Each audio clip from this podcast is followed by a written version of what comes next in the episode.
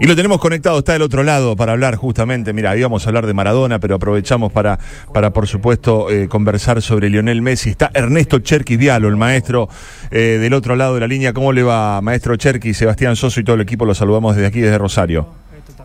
¿Cómo está, muchacho? ¿Cómo está, Seba? ¿Bien? Bien, un gusto conversar con usted, maestro. ¿Cómo anda usted? ¿Bien? Bueno, bien, afortunadamente muy bien, por suerte. Y también este viendo con orgullo esta octava eh, coronación, ¿no? Como mejor jugador del mundo, ganador del balón de oro de Leo Messi. Qué jugador, ¿no? Hoy Julián Álvarez se ocupó de decir tendría que haber un premio solo para Messi y otro para el resto de los futbolistas mortales. ¿Qué opina usted, eh, Sí, claro, claro, claro, aunque él está destinado a ganar muchos premios.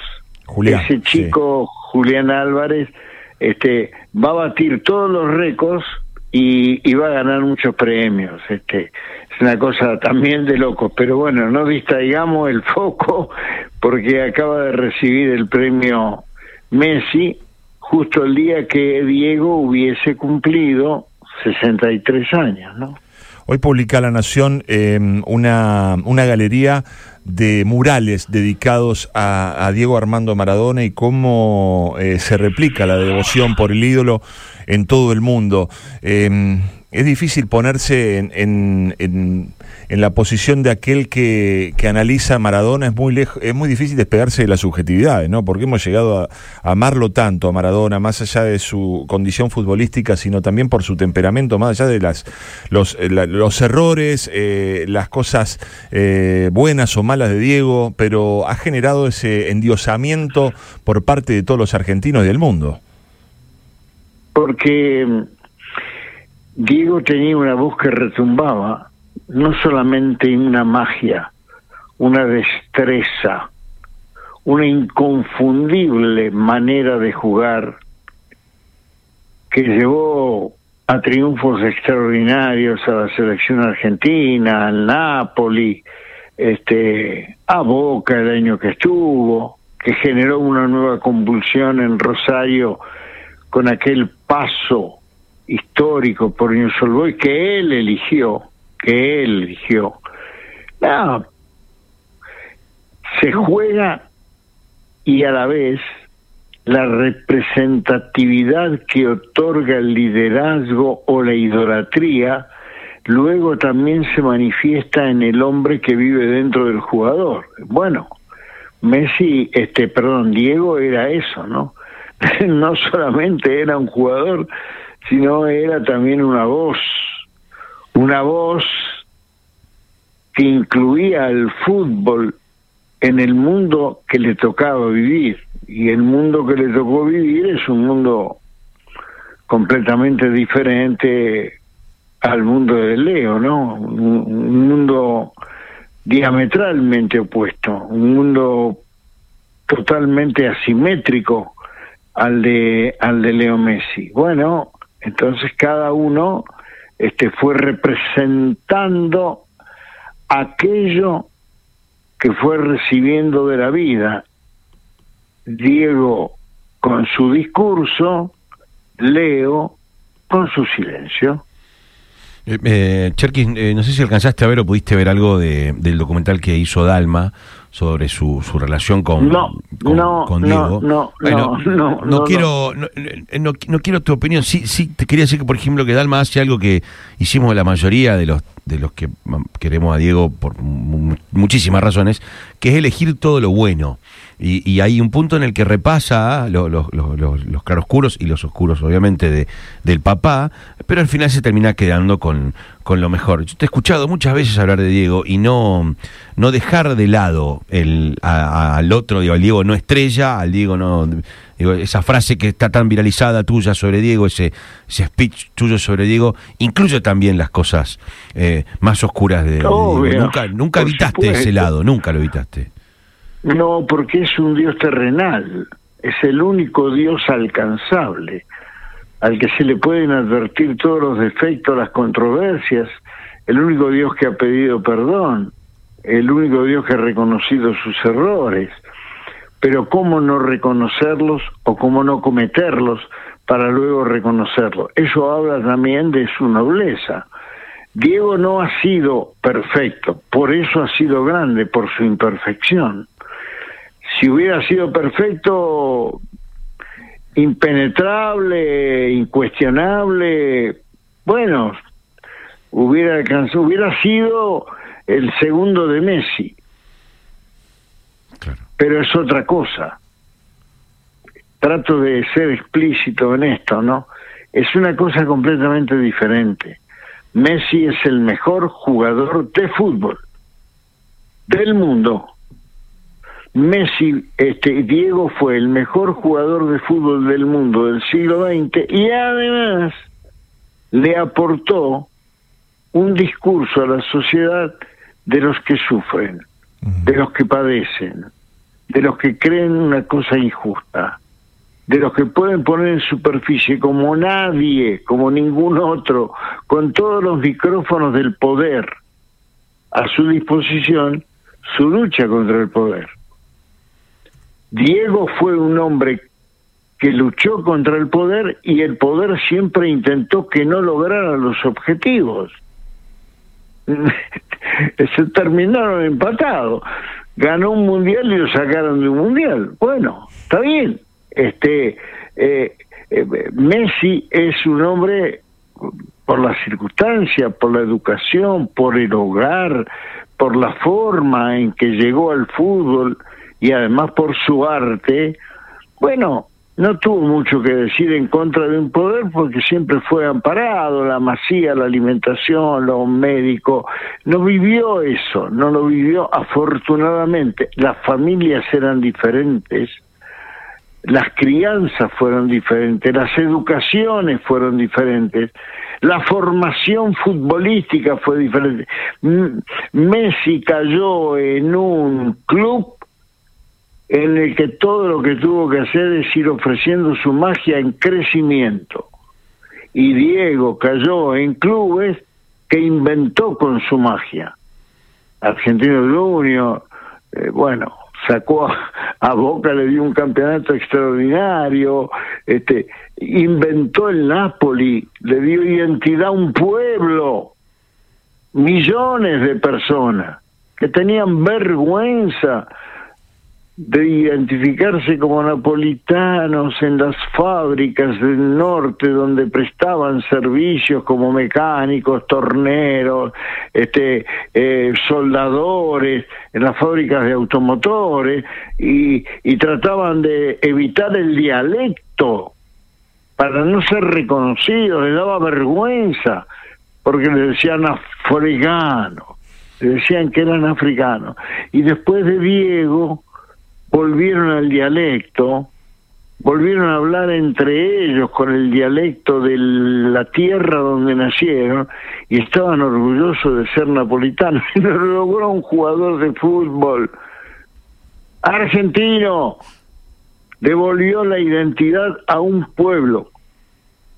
Millones de personas que como él se levantaban cada mañana para tratar de descubrir qué cosa podrían hacer para poder morfar. Eh, Cherky, no hay manera de no emocionarse, un poquito. Recién Messi le dedica el premio a Diego, dice, quería mencionar a Diego, no hay mejor lugar para desearle feliz cumpleaños, de tanta gente que ama el fútbol como él quería, donde quiera que estés, Diego, feliz cumpleaños. Esto también va para, para vos, dice Messi recién. ¿Cómo es que no rivalizaron? ¿Cómo siendo, obviamente no, no contemporáneos en tiempos de fútbol, pero cómo puede ser que, que se hayan querido, se hayan amado como, como pasó y hasta como pasa hoy todavía, que Messi le dedica su octavo balón de oro? Porque Messi es un gran pibe, es un Messi es una persona extraordinaria es tan extraordinario que ni siquiera lo pudo desafiar el propio Diego, primero desde afuera, como espectador, como colega, como compañero, y después como técnico de la selección. Cuando vos estás frente a una persona de comportamiento impecable, que ves cómo se comporta, y ellos lo saben muy bien, Diego, un gran detector de todos los códigos del fútbol, sabe que Messi es, este, fue, le demostró ser un tipo extraordinario, que hubiera estado insertado en cualquier este vestuario de la época de él y que además jugaba maravillosamente al fútbol y que no no no no no buscaba controversias. No esperaba un micrófono para decir eh, tal cosa no se le conoce eso. Es muy difícil no querer a Messi. Lo difícil es comprender a Diego como si hiciera falta, quiero aclarar y presentar, estamos conversando con el maestro Ernesto Cherkis Vialo, con su prosa eh, inigualable, con sus pausas que son características. Eh, para nosotros es un, verdadero placer, maestro, hablar con usted justo en el día de la premiación de Messi, el día del cumpleaños de Maradona. Pero hubo otro acontecimiento también, del cual hoy se cumplen 49 años y que usted fue testigo presencial. Hoy se cumplen 49 años de la, la batalla en la jungla, la pelea en Zaire entre Muhammad Ali y George Foreman. Usted es el único periodista argentino vivo que presenció ese combate. Por eso yo no me perdonaría irme a dormir esta noche y no preguntarle o no pedirle una semblanza de ese, de esa, de ese acontecimiento universal, Ernesto. esta mañana. Hablando de personalidades, ¿no? Maradona, Muhammad Ali. Sí. Esta mañana le pedí a Dios poder escribir la crónica de los 50 años, para la cual falta un año todavía. Ahí lo tenemos nomás. Eh, ojalá, ¿no? Esa ya es una decisión, ya es una cuestión de la voluntad de Dios, pero sí me acuerdo todo. Me acuerdo todo, me acuerdo la previo, me acuerdo que tuve el privilegio de poder estar en los en la concentración de Foreman, que estaba acompañado por dos figuras, dos ex campeones del mundo que Perón trajo a la Argentina. Perón era un, un gran fanático del boxeo y hubieron en los 40 y en los 50 dos campeones del mundo extraordinarios. Uno fue Sandy Sadler, que en la Argentina peleó con, con Prada, con Olivieri, pero no se lo pusieron a Gatica, este, y el otro fue Archie Moore. Mm. Uno era peso pluma ligero, llegó a liviano, y el otro era medio pesado. Estaba en el Hotel Intercontinental y estaban atendiendo, era la esquina de Foreman, del campeón del mundo George Foreman. Y en una cabaña en las afueras de Kinshasa estaba Muhammad Ali, que por intermedio de, de Tito Lecture, este, yo tuve la suerte de poder eh, ingresar, reportear, entrevistar, convivir. Este, ¿Cómo era Muhammad Ali, Ernesto? ¿Cómo era Muhammad Ali? defínalo, por favor. Muhammad Ali era eh, un hombre taciturno, silencioso en la soledad o en la compañía este, acotada, vivía muy concentrado y muy pensativo y tenía un acting extraordinario cuando el mismo hombre salía a escena y la multitud lo estaba esperando los micrófonos lo estaban esperando, las cámaras lo estaban esperando, porque entonces ahí era diametralmente opuesto, era era extravertido, era desafiante, era osado, era temerario y al igual que Diego, tenía siempre frases vinculadas con la sociedad, la política, siendo sus ejes fundamentales la lucha por la igualdad racial, por la igualdad social, por este por la injusticia. Era muy crítico del sistema del gobierno en el cual este le tocaba vivir con diferentes jefes de estado, ¿no? Porque Muhammad trascendió varios presidentes. Él estaba en la lucha de la igualdad entre el negro y el blanco, se había transformado al muslim y era un predicador del muslim, lo hizo aún en África. Vos sabés una cosa, cuando llegó al aeropuerto de Kinshasa, había una multitud esperándolo. Parecía que jugaba un equipo nuestro, una, una final de la Copa Libertadores o Sudamericana, estaba de hinchada. Y el tipo les enseñó a cantar Ali Bumaye, Ali Mátalo. ¿Y qué hizo? Este, bueno, la gente lo aprendió enseguida, se trataba de dos palabras en inglés, no era tan grave, en francés, eh, eh, Ali Bumaye, Ali Bumaye. Eh, y, ¿Y qué pasó? La gente inmediatamente tomó la causa Ali como una causa propia la causa por la igualdad, la, casa, la causa contra la marginalidad, la causa contra el hambre y también la causa de los preceptos religiosos. Esto era, yo, yo le encuentro puntos de similitud a dos grandes este, del deporte popular en el mundo, ¿no? A Diego y a Muhammad Ali de quien se cumplen 49 años de la reconquista de su título mundial de peso pesado en el Congo, en el ex Congo belga, que entonces era la República de Zaire y la ciudad era Kinshasa.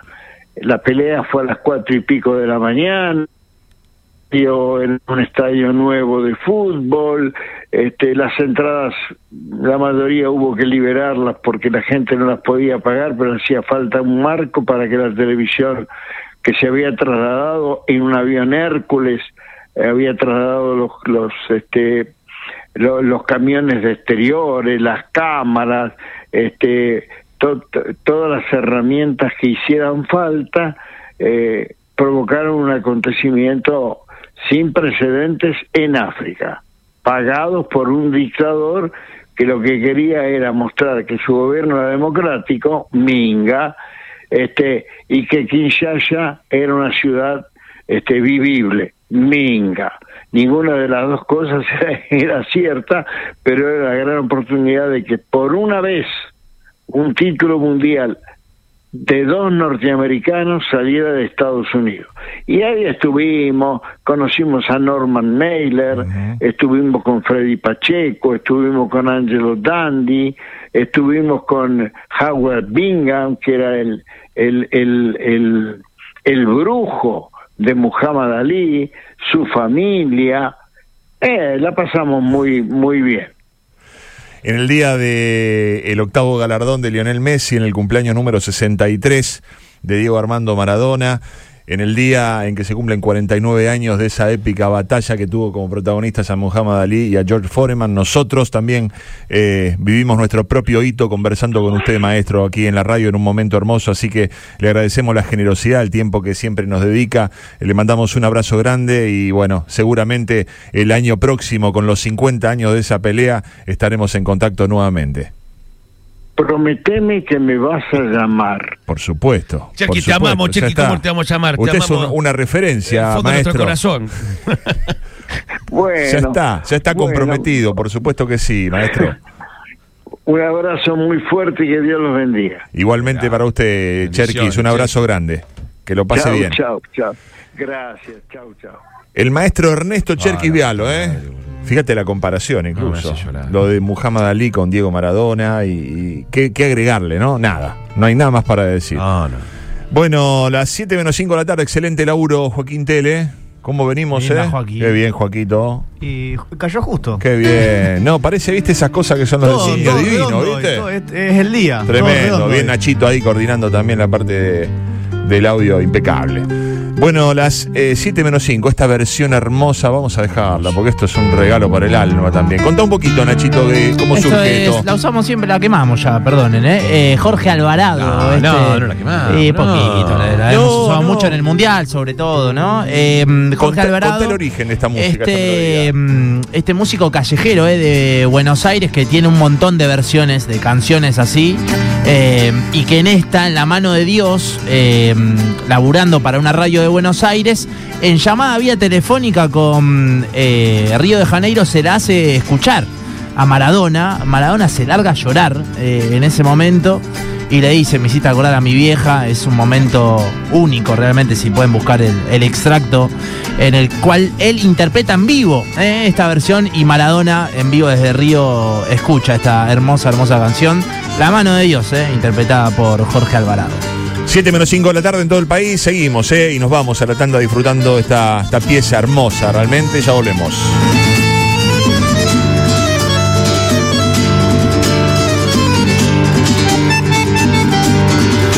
Turco Kim, eh, vos sabés que no sé si estoy 100% de acuerdo con las palabras de Cherky. Yo creo que sí, que estoy muy, muy cerca. Ahora, lo innegable, pero eso no importa tanto, digo, lo innegable es la capacidad de análisis de este hombre, la capacidad de meter las palabras justas en el momento justo. La verdad, yapo, muchachos, yapo. Chicos, por favor, pongan las palabras que dice Cherquidialo antes de la final, cuando lo llaman ustedes, qué buenísimo. Lo que iba a hacer, cómo lo iba a festejar, todo, todo le pegó. ¿Cómo andan chicos? Che, qué hermoso cuando una eminencia les pide a ustedes que por favor lo llamen el próximo año. La verdad que los felicito.